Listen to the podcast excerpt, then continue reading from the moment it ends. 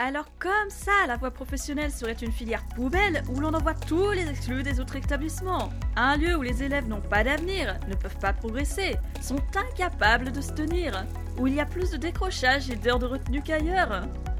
Décidément, la communication autour de cette filière n'est pas très jolie. Alors, euh, allons-y Parce qu'il faut bien faire étape par étape pour ne pas se retrouver avec un épisode de 3 mètres de long. Chaque élément de la voie professionnelle aura son propre épisode et sa propre analyse. Loin des idées reçues, qu'est-ce que la voie professionnelle en lycée professionnel? Bienvenue sur Capsule Éducation.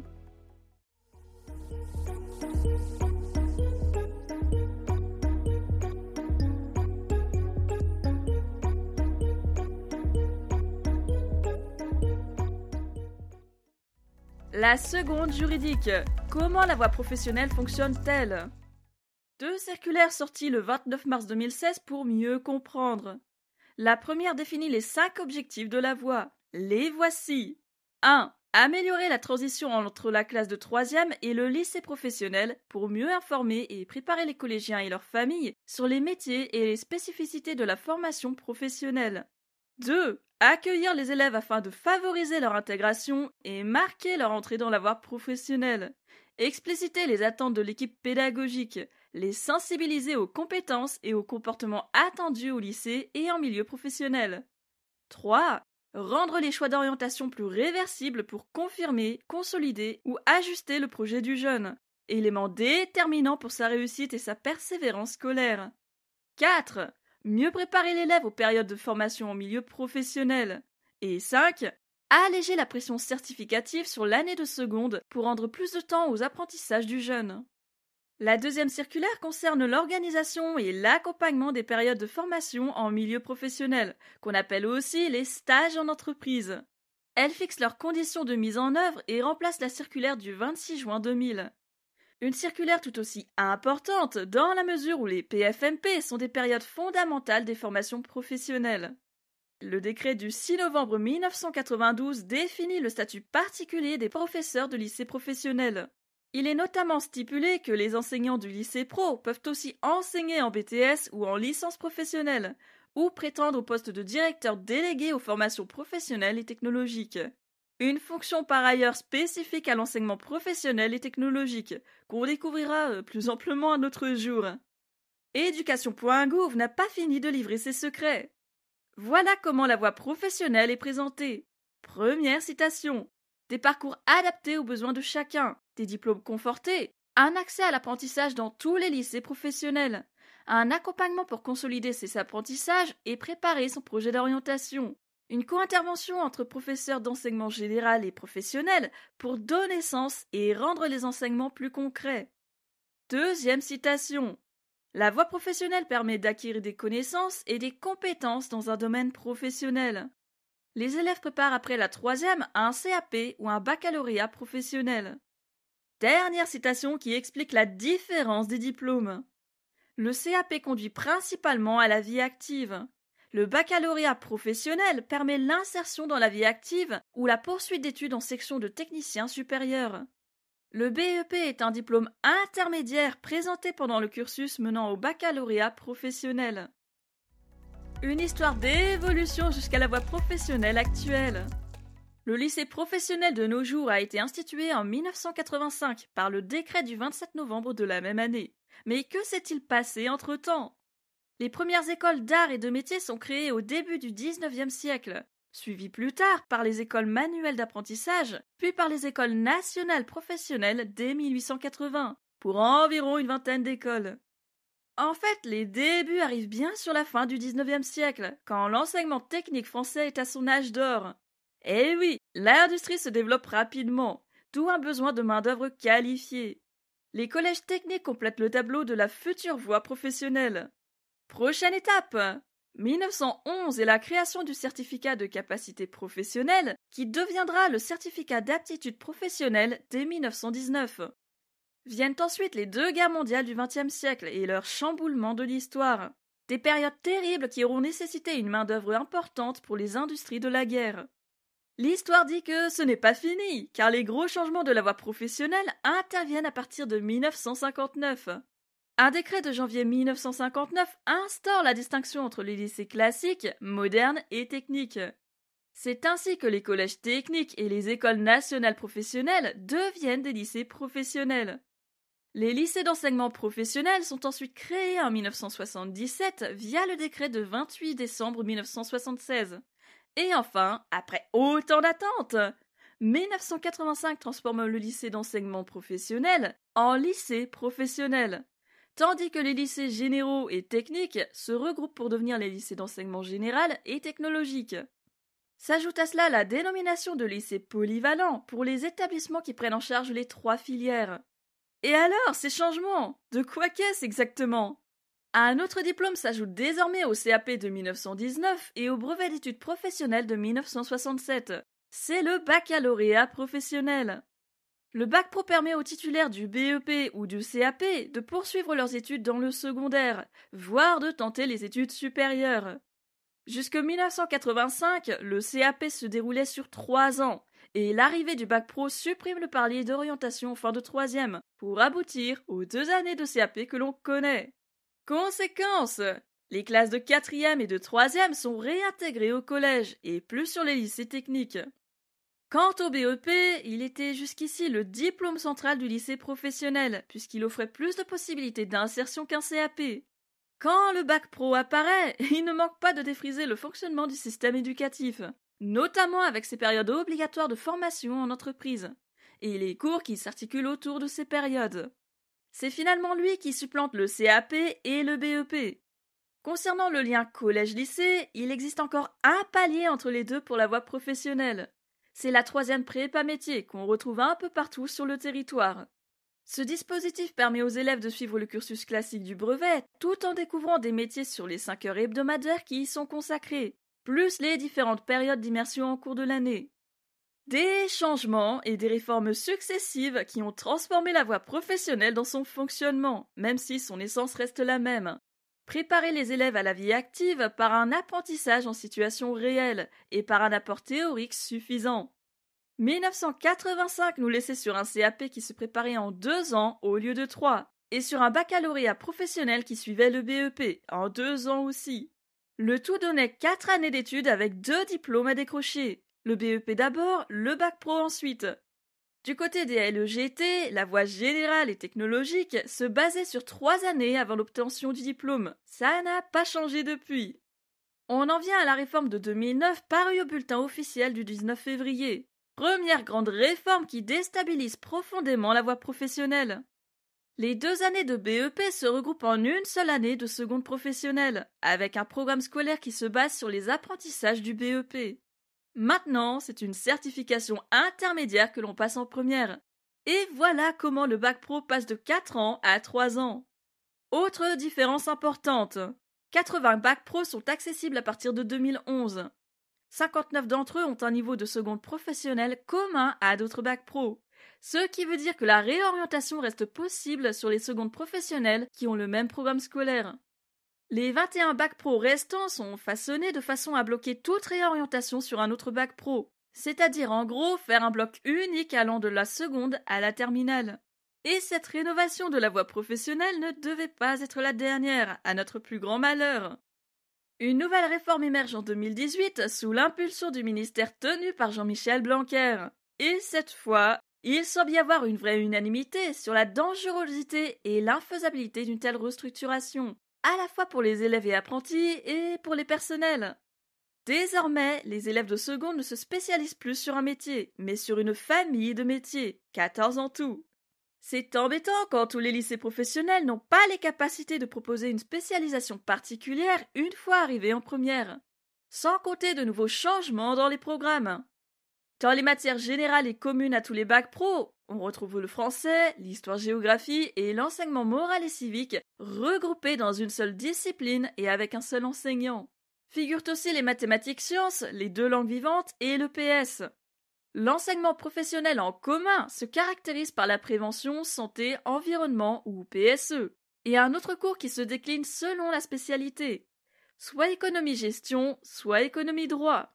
Enfin viennent les enseignements professionnels propres à chaque spécialité. Ce qui change drastiquement, surtout pour le pire, c'est que certains enseignements pro sont dispensés en co-intervention. Un mélange étonnant qui demande à un enseignant de matière générale et à un autre enseignant de matière professionnelle de faire cours aux élèves ensemble, en chipant des heures qui auraient été plus utiles ailleurs, si on comprend bien, sans que le programme ne diminue, d'ailleurs. Histoire de mieux comprendre, le format 3 ans du bac pro se découpe ainsi. Les enseignements généraux du lycée professionnel s'élèvent à 995 heures. Celles des enseignements professionnels à 1152 heures, auxquelles on y rajoute les 265 heures d'accompagnement personnalisé et les 108 heures de chef-d'œuvre sur deux ans. En tout, le bac pro comporte 2520 heures dans le programme scolaire et entre 18 à 22 semaines de PFMP, selon la spécialité.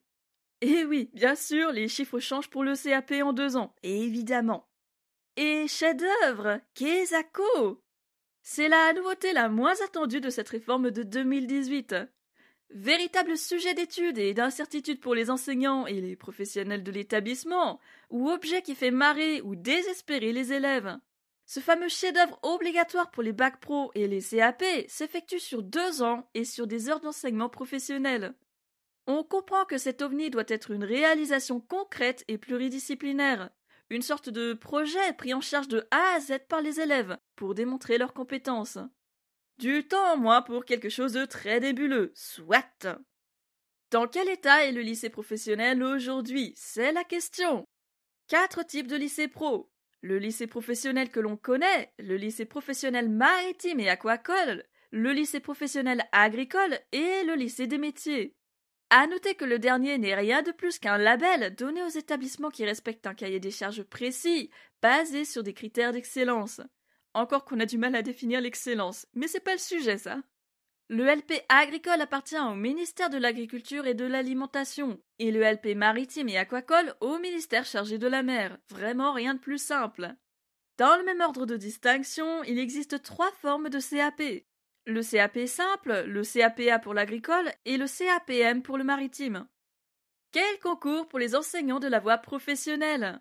On a le KPLP pour le lycée public et le CAFEP KPLP pour le lycée privé, PLPA ou PCEA pour le lycée agricole. Et on passe sur le fait que l'agrégation est accessible au PLP, mais qu'une fois agrégé, il ne peut plus enseigner en lycée professionnel, alors qu'il peut aller sur les sections technologiques. Qu'est-ce que tu en penses, toi? Ah oui, euh, les chiffres. Le rapport L'éducation nationale en chiffres édition 2021 de l'ADEP rapporte qu'un élève de bac pro coûte 12 740 euros à l'État, contre 11 300 euros pour un élève de lycée général et technologique. La voie professionnelle accueille 838 350 élèves sur un total de 5 657 100 élèves scolarisés dans le secondaire, collège comme lycée. Tout aussi intéressant, les résultats du bac.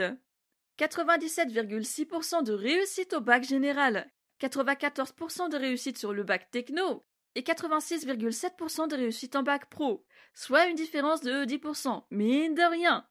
Un souci dû à la filière ou à autre chose, la question est ouverte. La voie professionnelle en 2020, c'est aussi 39% de diplômés sortant du bac pro en lycée qui obtiennent un emploi, contre 66% de bac pro en apprentissage.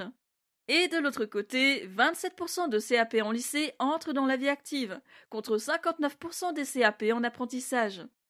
Non, c'est pas fini. Avec le rapport Repères et références statistiques 2021 de l'ADEP, toujours, on y voit que le nombre de lycées pro a drastiquement diminué, alors que celui des lycées polyvalents augmente. Ça ne veut pas dire qu'il y a moins de formations professionnelles, mais qu'il y a moins de lycées professionnels et plus d'établissements qui prennent en charge les trois filières. Peut-être une bonne nouvelle sur la mixité des publics et la possibilité de faire découvrir la voie pro aux autres élèves, mais ça on le garde pour tout à l'heure. En chiffres, ça donne ça.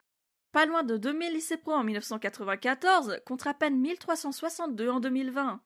Le collège et le lycée général et technologique parviennent à se maintenir sous les courbes, mais pas le lycée pro. Alors qu'est-ce qui a provoqué une telle baisse? Plus loin sur les chiffres, ce sont 800 lycées professionnels dans le public, contre 347 dans le privé sous contrat et 215 dans le privé hors contrat. L'état actuel de la voie professionnelle, ce sont aussi les spécificités de l'enseignement agricole qui ne comptent que des lycées. Le rapport Portrait de l'enseignement agricole édition 2021, rendu par le ministère de l'Agriculture et de l'Alimentation, indique qu'il y a 806 établissements en tout répartis entre la quatrième et le doctorat, pour environ 190 000 élèves, apprentis et étudiants sur l'année 2021. Des chiffres prévisionnels qui semblent se confirmer. Soit dit en passant, l'un des plus petits chiffres observés depuis la création de l'enseignement agricole, avec une majorité d'apprentis. On dénombre également 56% d'internes sur tout le territoire, les lycées agricoles étant moins accessibles que les lycées situés en centre-ville ou en ville. Le ministère de l'Agriculture dédie par ailleurs 38% de son budget à l'enseignement agricole. Je sais, j'ai dit qu'on ne s'intéressait qu'aux lycées pro aujourd'hui, mais justement, la voie professionnelle actuelle, c'est aussi le choix entre lycée pro et CFA. Bac pro et CAP peuvent se préparer soit dans un lycée professionnel, soit dans un centre de formation d'apprentis. L'apprentissage, c'est un tiers du temps passé en CFA et le reste en entreprise. Et on ne parle plus d'élèves, mais bien d'apprentis. Être en alternance implique que l'apprenti n'est plus sous statut scolaire, puisqu'il est assimilé à un salarié, a les mêmes droits qu'un salarié. Et nous y voilà. Les dernières années ont vu un nouveau bouleversement sur le fonctionnement de la voie pro, à savoir la possibilité d'effectuer un bac pro ou un CAP en alternance dans un lycée. L'élève ou l'apprenti n'est pas là tout le temps et n'a plus le même rythme que les autres élèves. Tout de nouvelles incertitudes pour les enseignants de bac pro, notamment sur l'avenir du lycée professionnel. Il ne s'agirait que de 8% d'alternants au bac pro sous statut scolaire en 2020. Mais qui dit que ces chiffres ne seraient pas amenés à grimper si l'apprentissage devient la norme? D'autant que certains lycées gardent le statut scolaire quand d'autres ne le permettent pas aux apprentis. Quelque chose qui arrive aussi progressivement sur le BTS, avec une question de gestion de classe et de missions qui se multiplient. Vers où allons-nous? Les réalités des terrains, ou la voie professionnelle vue comme une filière poubelle jusqu'au bout. Allons bon, lorsqu'on travaille dans l'éducation nationale, on entend au moins une fois dans sa vie que la voie professionnelle est cette filière dont on peut se dispenser, car elle n'apporte rien, si ce n'est de futurs cassos. Bref, une considération parfois au ras des pâquerettes, mais pas forcément généralisée non plus, heureusement. Disons que les préjugés et les termes péjoratifs reviennent plus que le reste, mais est-ce que ça veut dire que la voie pro est réellement une filière poubelle pour autant? Certainement pas.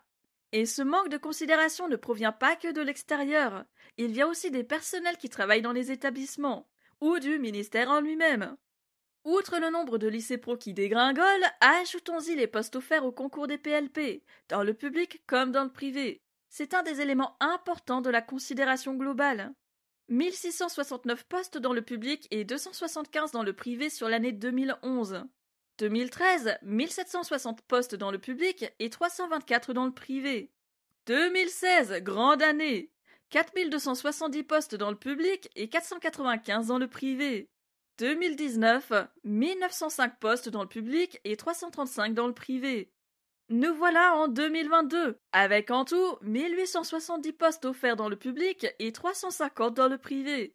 C'est en 2016 que les postes offerts étaient les plus nombreux, pas seulement pour les PLP d'ailleurs, et ça on le doit aux ouvertures de tous les concours. Depuis, les chiffres baissent à nouveau et on ne peut pas se cacher derrière le seul argument de la crise sanitaire. La crise joue un rôle dedans, certes, mais la politique d'économie sur les suppressions de postes et le peu de postes offerts au concours reste à prendre en compte. Autre élément pas joyeux, les postes ne sont pas tous pourvus, que ce soit en lycée professionnel comme dans les autres concours. De quoi laisser des classes vides d'enseignants ou même de remplaçants? Manque de considération vers les enseignants à double discipline, comme par exemple lettres-histoire ou mathématiques-sciences. En gros, les matières générales moins considérées que les matières professionnelles, parce que le bac pro consiste à préparer l'élève à la vie active. Alors à quoi bon remplir son emploi du temps de matières qui ne lui seront supposément pas utiles? Certains murmures font état de favoritisme envers les matières professionnelles, Pourtant, la présence de chefs-d'œuvre et des co-interventions va plutôt à l'inverse de cette idée. En vérité, les matières professionnelles ne sont pas forcément mieux considérées. Parlons aussi moyens alloués et changements initiés par les réformes du XXIe siècle.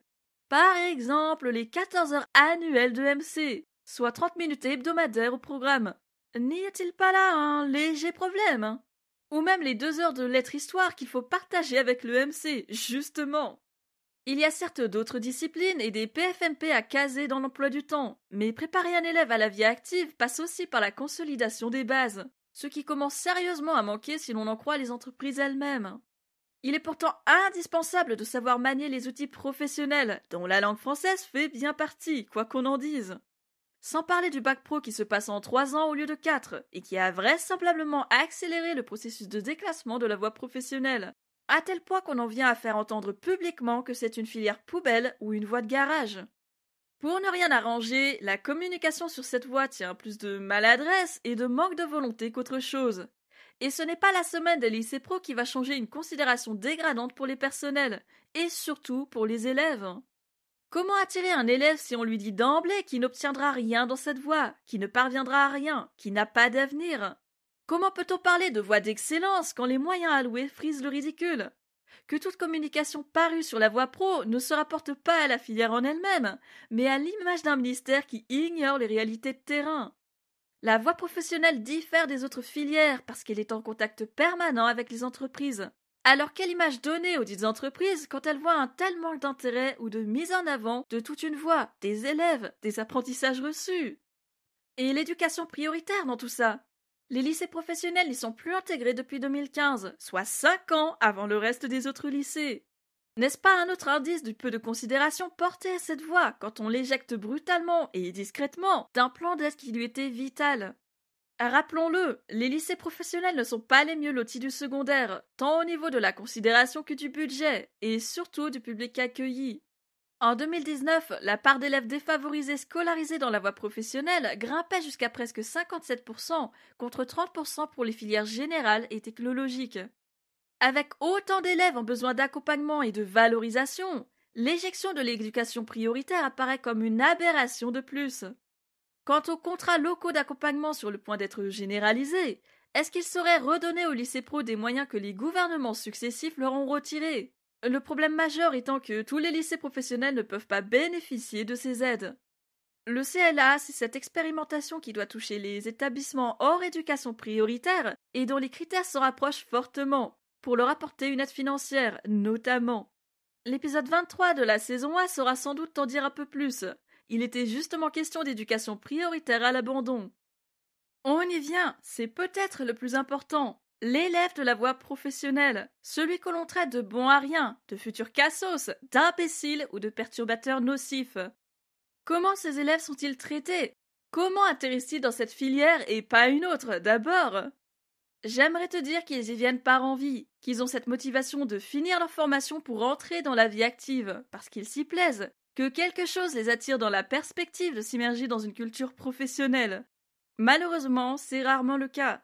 Déjà, ça se passe au niveau de l'orientation. Des formations professionnelles peu ou pas mises en avant par les personnes ressources.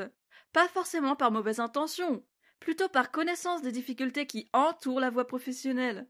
L'élève qui souhaite faire des études courtes ou qui sait qu'il veut s'orienter vers un métier en particulier n'entendra pas toujours parler de cette possibilité. Donc il ratera sa place en voie pro et se tournera vers les filières qu'on lui présente. Ça, c'est pour l'élève qui correspond à la voie professionnelle, que l'on n'oriente pas par défaut.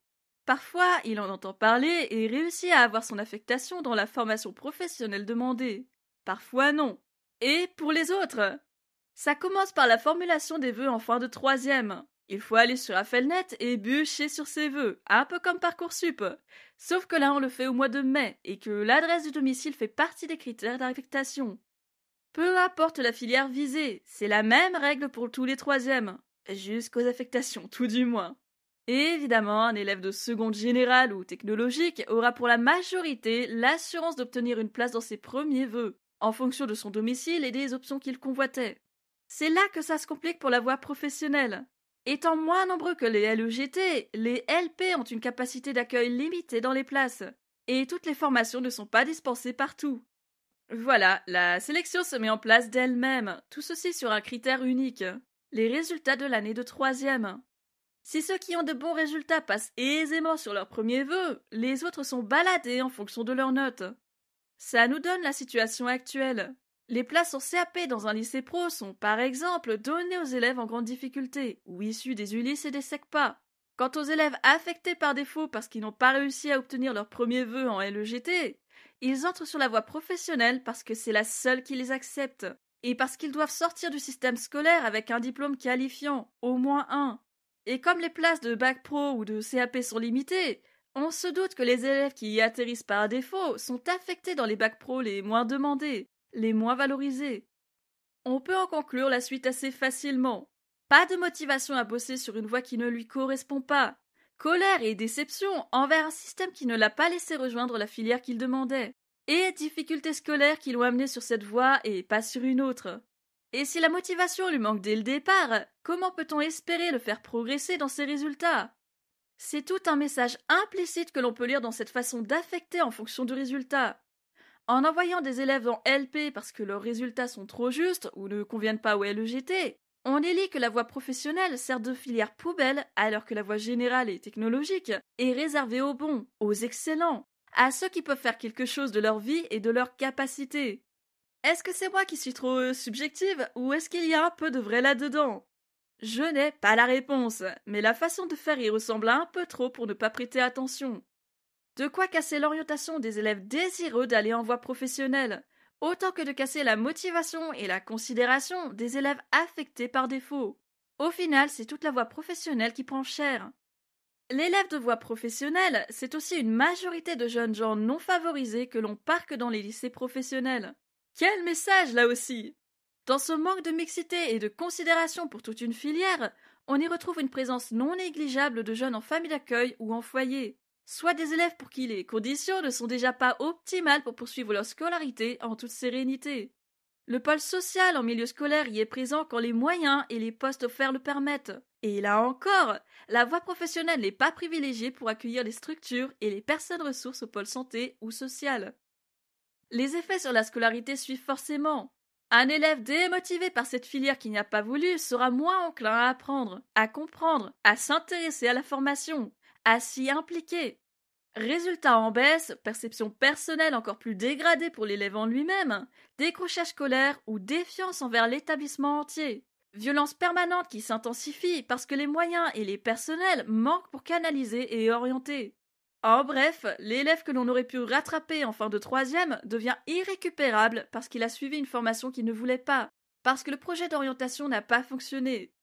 Pas la faute de l'un plus que de l'autre, évidemment. On se parle d'un système qui a l'obligation de sélectionner d'une façon ou d'une autre, parce qu'il n'y a pas assez de place pour tout le monde. Par manque de temps, de moyens et de politique qui ne prend pas assez en compte les réalités de terrain, nos élèves de voie professionnelle se retrouvent affectés sur tout le reste de leur scolarité, et même de leur vie active. Parce qu'un élève qui n'est déjà pas en phase avec sa formation risque de ne pas s'intéresser aux métiers possibles. Donc s'il réussit à avoir son bac pro ou son CAP, rien ne dit cependant qu'il en sortira avec les compétences nécessaires pour se lancer. Les lacunes l'auront suivi du début à la fin de son parcours scolaire pour rentrer dans le marché du travail. J'ose même pas parler du bac en carton et du 100% de réussite demandée. Y a-t-il plus de décrochage scolaire sur la voie professionnelle que sur les autres filières?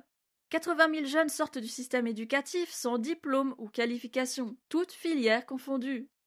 Alors est-ce que l'élève de voie professionnelle est plus absentéiste que les autres?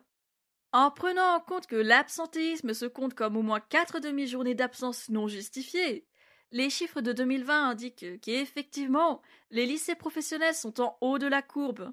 22,9% de taux d'absentéisme en LP, 7,6% en LEGT et 4,4% en collège. Et même s'il ne fait pas tout, le manque de motivation semble expliquer un peu un tel taux.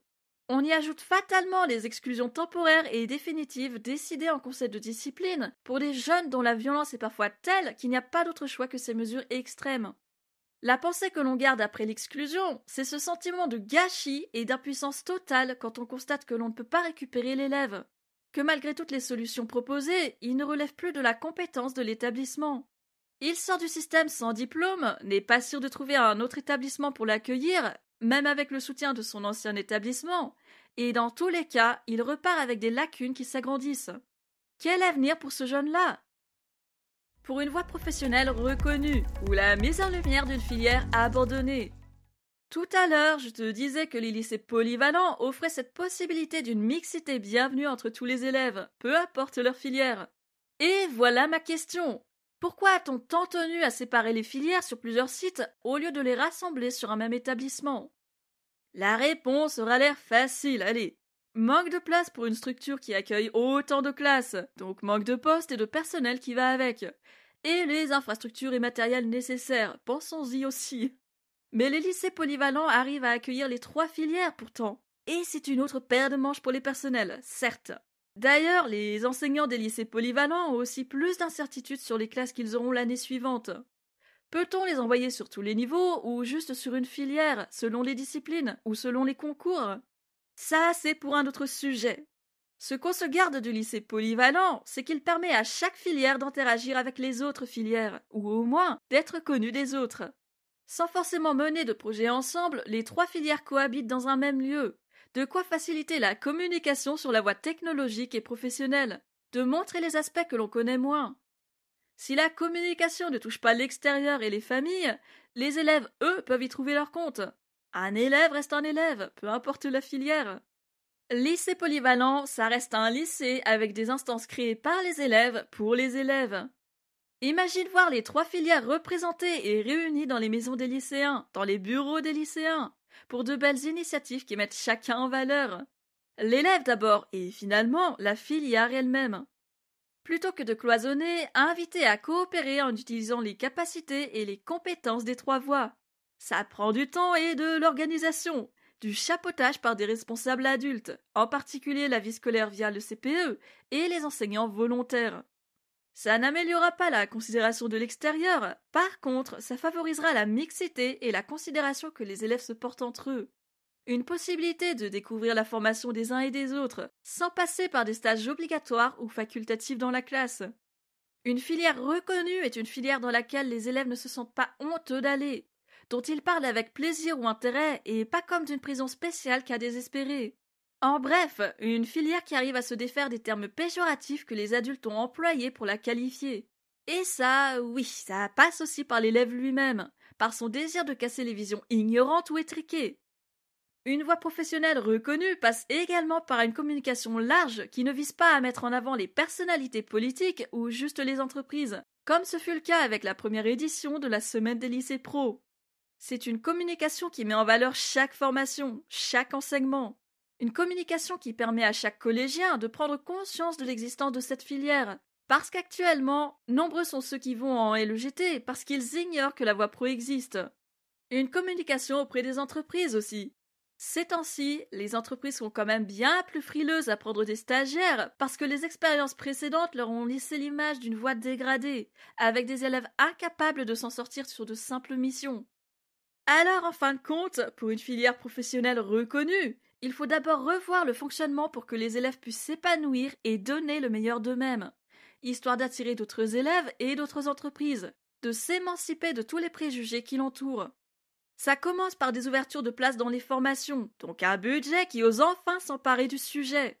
L'objectif de nouvelles infrastructures et des ouvertures de postes pour tous les personnels indispensables au bon fonctionnement de l'établissement. Dans le même temps, ça passe par un dédoublement de classes.